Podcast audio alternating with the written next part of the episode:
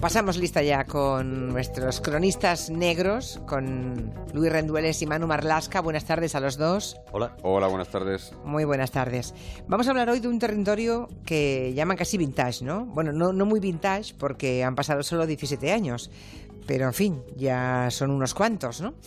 Así reaparecía José Rabadán Pardo gracias a un documental que emitió recientemente el canal D-Max. Me refiero al asesino de la katana. Me llamo José Rabadán Pardo y maté a mis padres y a mi hermana con una katana cuando tenía 16 años. Él mismo dice que mató a sus padres y a su hermana, con su hermana tenía entonces solamente nueve años, con una katana, que es una espada japonesa que, por cierto, le había regalado su padre un, poco antes, ¿no? Mm. Em, el crimen de, Rabadán, de este hombre, de José Rabadán, eh, se cometió cuando faltaba muy poquito para que se pusiera en marcha una cosa que fue la ley de responsabilidad penal del menor. Y claro, llenó de dudas el estreno de esa ley cuando se supo la crueldad de los asesinatos del padre, la madre y su hermana, ¿no? Y la benevolencia que por esa ley iba, iba a suponer la condena de Rabadán.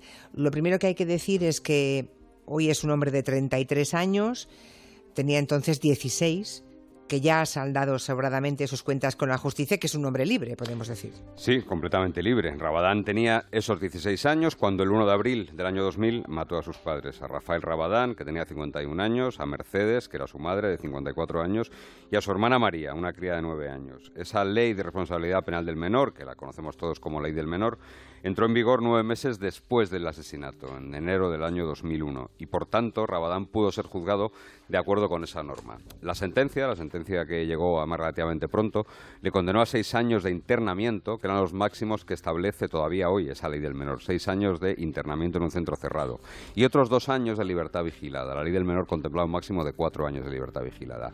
José pasó ocho meses en la prisión de Sangonera, en Murcia, y el resto de su condena en el centro de menores La Zarza, de donde salió en diciembre del año 2005, un poquito antes de tiempo porque tuvo los informes favorables de los educadores y de la Fiscalía. La Asociación Evangélica Nueva Vida le acogió en una casa de Cantabria, donde allí terminó de cumplir esa libertad vigilada. Y desde el año 2008, Rabadán es un hombre completamente libre. Desde el 2008, ¿eh? o sea que lleva casi casi 10 años eh, después de saldar sus cuentas con la justicia, ¿no? Y es ahora cuando eh, Rabadán decide conceder una entrevista y hacerse visible, o sea, ponerse bajo los focos, ¿no? Que parece un riesgo. No sé, a mí como mínimo me sorprende enormemente. Sí, sí es curioso porque Rabadán ha tenido un perfil muy bajo desde que salió del centro de menores. ¿eh? claro, es que lleva 10 años en la calle y no sabíamos nada más de él. Ha pasado, exacto, ha pasado inadvertido durante 10 años, lo había conseguido. En la asociación que te decía Manu, en Nueva Vida, conoció a su esposa, que es hija de un pastor evangélico que acude a prisiones y a centros de menores. Se casó con ella hace 11 años y tienen los dos una hija de 3 años. En todo este tiempo, Rabadán ha vivido en Cantabria, dedicado, dice él, a ser broker financiero, así, así se define él en el documental. ¿Broker financiero? No sabemos si es verdad o no. Lo cierto es que un periodista de Cuarzo, que es la productora que ha hecho el documental, llevaba varios años detrás de él intentando entrevistarle. Y Manu y yo, sinceramente, no sabemos cómo ni bajo qué condiciones Rabadán eh, ha admitido convertirse en el protagonista de un documental y exponerse, como tú dices, tal y Claro, a todo el mundo le conoces la cara, ¿no? el primer efecto de la emisión del documental y de la repercusión que ha tenido, eh, pues ha sido recordar, ¿no? Todos eh, nos hemos puesto a recordar aquellos crímenes terribles, ¿no? Además, el documental muestra, y, esto es la primera vez que lo vemos, mm. unas imágenes muy duras que son las de la inspección ocular, ¿no? Cuando llega la policía a, a ver el escenario. O sea, la escena del crimen tal y como se la encontró en su día la policía, que es un horror verlo. Seguramente es un horror, pero es la parte más dura, pero también es la parte más novedosa y más interesante periodísticamente del documental, ¿no? Encontrar la casa ese piso de, Murcia tal y como la encontraron los policías que llegaron allí. Rabadán se empleó con una violencia bestial en, sus crímenes. Entre los tres cuerpos, su padre, su madre y su hermana, había más de 70 golpes de katana y de machete, como explicaremos más adelante. Y además, para colmo y para que esa escena todavía fuese más terrible, eh, Rabadán arrastró los cuerpos para llevarlos hasta la bañera, así que la escena te puedes imaginar cómo Tremendo, Sí, sí. Y lo hemos visto en el documental, además. La policía llegó a esa escena del crimen tras la llamada de Guillermo, que era un amigo de Rabadán, eh, al 091. Porque Rabadán le tuvo que llamar y le contó lo que había hecho después de que el propio Rabadán llamase dos veces a la policía y el operador de la sala del 091 no le creyese. No le creyó, así que tuvo que, llamar. llamó a un amigo y le dijo, oye, por favor, llama porque a mí no, que me, no me creen. creen. Y Ya. cuenta que he matado a toda mi familia y que están en ese piso. Madre mía, o sea, mata a toda su familia, sale de casa, llama a la policía, no le cree, llama a su amigo, se lo cuenta. Esas fueron, digamos, las horas posteriores al crimen, ¿no? ¿Y las anteriores? ¿Sabemos cómo fueron las últimas horas de su vida en familia antes del crimen? Sí, sabemos, vamos a contar a partir de ahora las palabras de Rabadán, pero no las del documental, donde hay un cierto blanqueo de, los crímenes, sino las que el propio Rabadán contó a la policía cuando fue detenido en un interrogatorio que es historia criminal española. ¿no? Rabadán dijo, esa noche mi madre me había preparado la cena y después de cenar me duché. A las diez y media me conecté al chat y estuve hablando con Sonia hasta las tres de la madrugada y a esa hora me acosté para dormir. Oye, ¿y Sonia quién era? ¿Una novia que tenía José eh, entonces o no? Era una chica de Barcelona Ah. a la que conocí a través de un chat de internet que se llamaba Hispachat. Y vamos a situar a, la- a los oyentes, sobre todo a los más jóvenes. Recordemos que en el año 2000 no existía WhatsApp y lo- la gente se comunicaba a través de unos canales de chat que estaban muy extendidos, sobre todo entre los jóvenes. ¿no? Tú te conectabas a, un- a una sala virtual, digamos, y allí interactuabas con todo tipo de gente. Bueno, y luego había privados en donde tú podías irte a una sala privada a interactuar. En este caso él habló con, con Sonia. No se habían visto nunca, pero fue una de las personas a las que llamó también para contarle su crimen y tenía intención, tras matar a toda su familia, de viajar hasta allí, hasta Barcelona, para poder conocerla, ya para dejarle el- el- ese- esa relación virtual y convertirla en una relación real. De hecho, el Rabadán es detenido tres días después del crimen en la estación de trenes de Alicante, cuando intentaba subirse a un ferrocarril con destino a la ciudad condal, junto a un chico al que había conocido en su vida, que le dio cobijo en una chabola, se llamaba Oliver, creo recordar, le dio cobijo en la chabola en la que vivía. Bien, pero eh, hemos dejado de entrada a Rabadán metido en la cama el- la, la madrugada del mismo día, la misma noche en la que cometió sus crímenes. ¿Qué, qué pasó después? Sí, seguimos con el relato que contó él a la policía, ¿eh? no el del documental de ahora. A la policía. El de la policía, vale. A la policía Rabadán le dijo: Antes de acostarme cogí la katana, la saqué de la funda y metí la espada conmigo en la cama, porque yo ya tenía la idea de asesinar a mis padres y a mi hermana. No pude dormir porque estuve toda la noche pensando en qué haría yo si mi familia no existiera, en la forma de vida que llevaría. A las seis y media me levanté sin la espada, me acerqué al pasillo y comprobé si mis padres dormían. Estaban durmiendo, pero no había suficiente luz y esperé a que hubiera más claridad. Y continúa Rabadán. Después de acostarme, escuché cómo mi padre se despertó, o al menos dejó de roncar, y en ese momento pensé que había perdido la oportunidad de matarlo y me sentí enfadado conmigo mismo y muy ansioso. Al poco tiempo escuché cómo mi padre comenzó de nuevo a roncar y entonces, ya más decidido que antes, me levanté de la cama con la espada en la mano fui a- y fui hasta el dormitorio de mi padre. Bueno, pues en, en este punto ahora vamos a escuchar, como recuerda él, ese momento, ese momento que sigue, ¿no? 17 años después del crimen, tal como él mismo lo contó en el documental. Cuando yo creí que estaban durmiendo, entré en la habitación de mi padre y me cercioré de que estaba durmiendo. Me, posicioné en su lado y levanté la espada. Pero no fue con la intención de atacarle. Yo ahí vi consumado mi... recuerdo que sentí que estaba consumado mi idea, ¿no? Que estaba consumado. Y, y te lo digo con sinceridad en mi corazón. Estoy convencido que en ese momento no... No, no fui yo, no. En ese momento no, no fui yo. Pero, pero, pero la espada bajó y bajó sola, con mi brazo, pero bajó, bajó sola. No fui yo, pero mi, mi- la espada bajó, mi brazo bajó, ¿no? Eso es lo que dice en el documental. Eh, pero a la policía en su momento, cuando fue detenido, le contó cosas diferentes. Sí, aquel testimonio, por lo menos a mí me suena más sincero. Y como nos contaba hace unos días el comisario de policía Navarro, que era inspector de policía cuando le tomó declaración a Rabadán, lo que le contó a la policía fue: cogí la espada con las dos manos, se la puse en la cabeza de mi padre para estudiar el golpe, la levanté y le golpeé con fuerza en la cabeza. Creo que le golpeé cinco veces. Después de dar el primer golpe con la espada, mi padre se llevó la mano derecha a la cabeza y al golpearle yo por segunda vez le corté un dedo. Después de los cinco golpes, mi padre había girado la cabeza hacia arriba. Aprovechando esa posición, le di dos espadazos más en el cuello. A continuación, y manteniendo la espada cogida con las dos manos, apunté al pecho y se la clavé dos veces. Creo que en ese momento se debió romper la espada. Pues esto que está leyendo textualmente Luis es una versión, digamos, distinta eh, a la de la espada que baja sola, ¿no?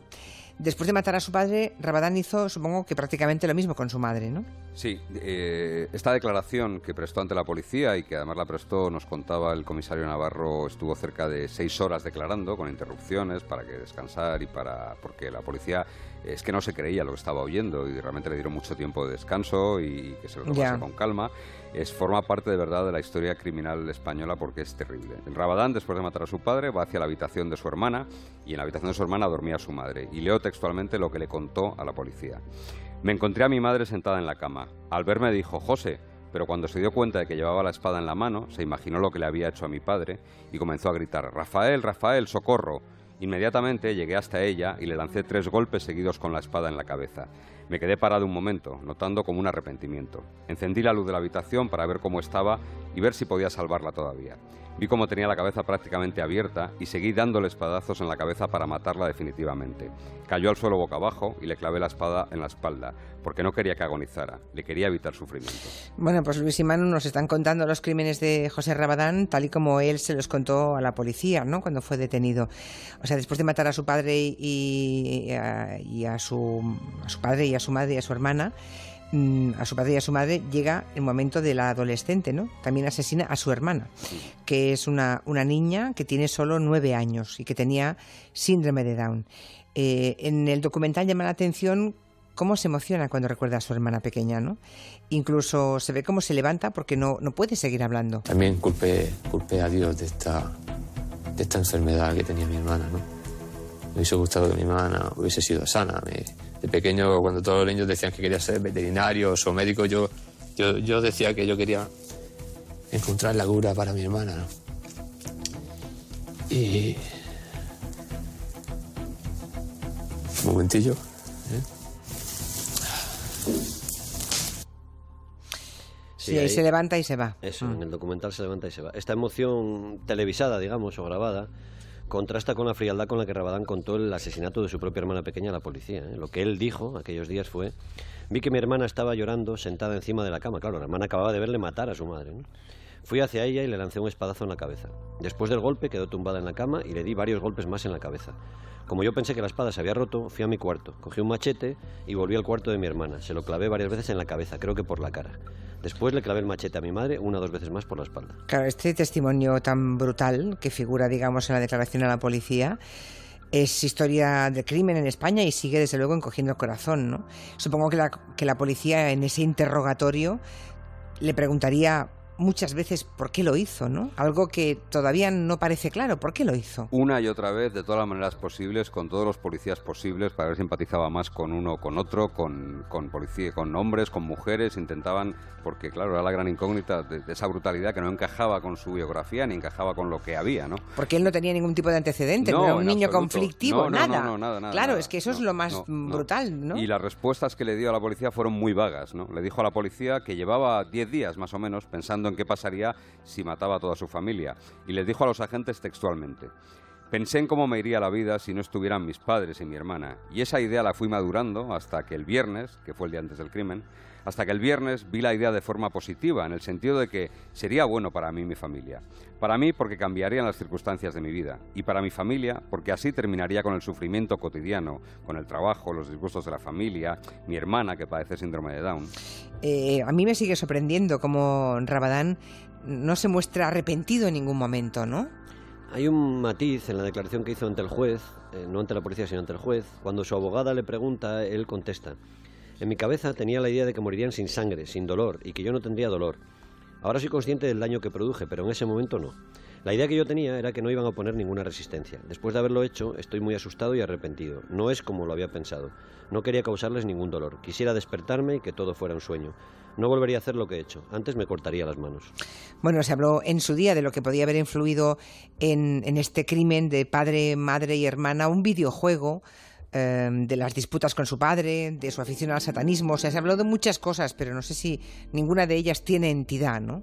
Bueno, eh, nunca hubo nada sólido en torno a eso, nada más que especulaciones, alguna atrevida portada de periódico que puso incluso eh, en la portada la fotografía de, de, Rabadán saliendo del coche policial y una captura del videojuego con un personaje, pero lo cierto es que no. La, la policía le preguntó, le preguntó expresamente por ese videojuego que se llamaba Final Fantasy y su protagonista, Squall, es cierto que tenía un sorprendente parecido con Rabadán, su mismo peinado, el mismo aspecto, pero él mismo le contó a la policía que ni siquiera había podido terminar el juego, que bueno, que no lo había enganchado mucho y que no, no, no, no, le gustaba. También le preguntaron por un par de libros de contenido satánico que había en su habitación y dijo, y era cierto, porque así lo corroboró la policía, que ni siquiera eran suyos, que eran de un amigo. Sobre su padre, es cierto que contó que discutía de vez en cuando por los estudios, porque él era bastante mal estudiante, pero que no tenía ninguna mala relación con él. Realmente, realmente Julia, no, era de lo que se deduce de la historia de Ramadán, es que no terminaba nada, era un chaval que no terminaba nada de lo que empezaba. Ni siquiera era bueno con la katana. Puede parecer un eh. disparate lo que digo, pero no era bueno. Ya, su padre le regaló una katana, unas estrellas ninja, porque bueno, le vio que con 13 años o así tenía cierta afición por las artes marciales, pero tampoco acabó nada, tampoco eh, acabó sus clases. No acabó el videojuego, se cambió de instituto por soldadura, no acabó soldadura, es decir, no, no hacía nada, no terminaba nada de lo que empezaba. Bueno, y a fecha de hoy seguimos sin saber, no sé si hay especulaciones sobre, digamos, qué le pasa, eh, qué le pasa por la cabeza a este chico que tiene solo 16 años para cometer un, crimen tan terrible. Hay una verdad que es la judicial, que es la, la que viene en la sentencia que le condenó en su día. Según esa sentencia, según esa verdad, Rabadán cometió los tres crímenes en medio de un delirio que le provocaba una psicosis epiléptica que padecía. Es decir, él tenía una epilepsia, esa epilepsia le causó una lesión en el cerebro y, digamos que esa lesión le desconectó por lo menos en las horas que hizo los crímenes, de la realidad. Rabadán, en aquella época, solo se dejó examinar, explorar por los psiquiatras que le enviaba su abogado, que eran dos, el psiquiatra Barcia y García Andrade. Otro psiquiatra, que ni siquiera pudo verlo, dijo que Rabadán en realidad era un narcisista, dijo lo contrario, que era un narcisista sádico, que tenía síntomas de ser un psicópata y que acabó con su familia, con los tres miembros de su familia, sencillamente porque le impedían hacer la vida que él quería. Él habla también de esa enfermedad, de su enfermedad en el documental, incluso de su supuesta psicopatía. Si yo estaba enfermo, a día de hoy no lo estoy, y si era un psicópata, mis hechos a día de hoy demuestran que, que tampoco lo soy, ¿no? Eh, bueno, pues eso, que no lo soy. Eh, si lo fui, ya no lo soy. Un psicópata lo es siempre, esto es lo primero que habría que decir. La psicopatía es un trastorno de la personalidad que no se cura con ningún fármaco ni con ningún tratamiento, sino que es un trastorno de la personalidad que te impide pues, tener empatía con los demás, que te convierte en narcisista, en mentiroso, en manipulador. Pero lo cierto es que los hechos hasta ahora le dan la razón porque no ha vuelto a cometer delito alguno, ¿no? Tampoco lo han hecho, por cierto, en dos chicas que estaban entre sus fans, entre los cientos de jóvenes que le enviaron cartas de admiración a la cárcel. ¿Cartas de admiración a un criminal a la cárcel? Sí, de hecho Rabadán inauguró en España un fenómeno que en Estados Unidos está muy extendido, que en España afortunadamente no, que se llama hibristofilia, que es la atracción por los asesinos. Hibristofilia. Sí, es la atracción por los asesinos, que en Estados Unidos los corredores de la muerte, por ejemplo, están llenos de, fan de, de, los asesinos. Incluso hubo una persona que se quiso casar con Charles Manson, una mujer porque quería llevarse el cadáver, quería llevarse el cadáver de Charles Manson cuando muriese y embalsamarlo en casa y tenerlo en casa. Bueno, estas dos chicas se llaman Raquel e Iria, eran dos adolescentes de San Fernando en Cádiz que asesinaron a una compañera de clase, a Clara, simplemente para ver qué se siente. Es verdad, me acuerdo de esto. meses después del crimen de Rabadán, al que ellas habían escrito diciéndoles que era su ídolo y que... Y que había hecho lo que nadie se atrevía a hacer. Lo cierto es que estas chicas están absolutamente rehabilitadas ya, fueron condenadas a la misma pena que Rabadán, han regresado con éxito a la sociedad, pero no han vuelto, eso sí, a ninguna televisión. O sea, esas dos chicas también están en su casa. Bueno, en su casa, no sé dónde estarán, pero... Están separadas. Hubo una fijación que lo más importante entre Raquel e Iria era que no estuviesen juntas porque al parecer las dos formaban una combinación... Explosiva. Explosiva. Terrible.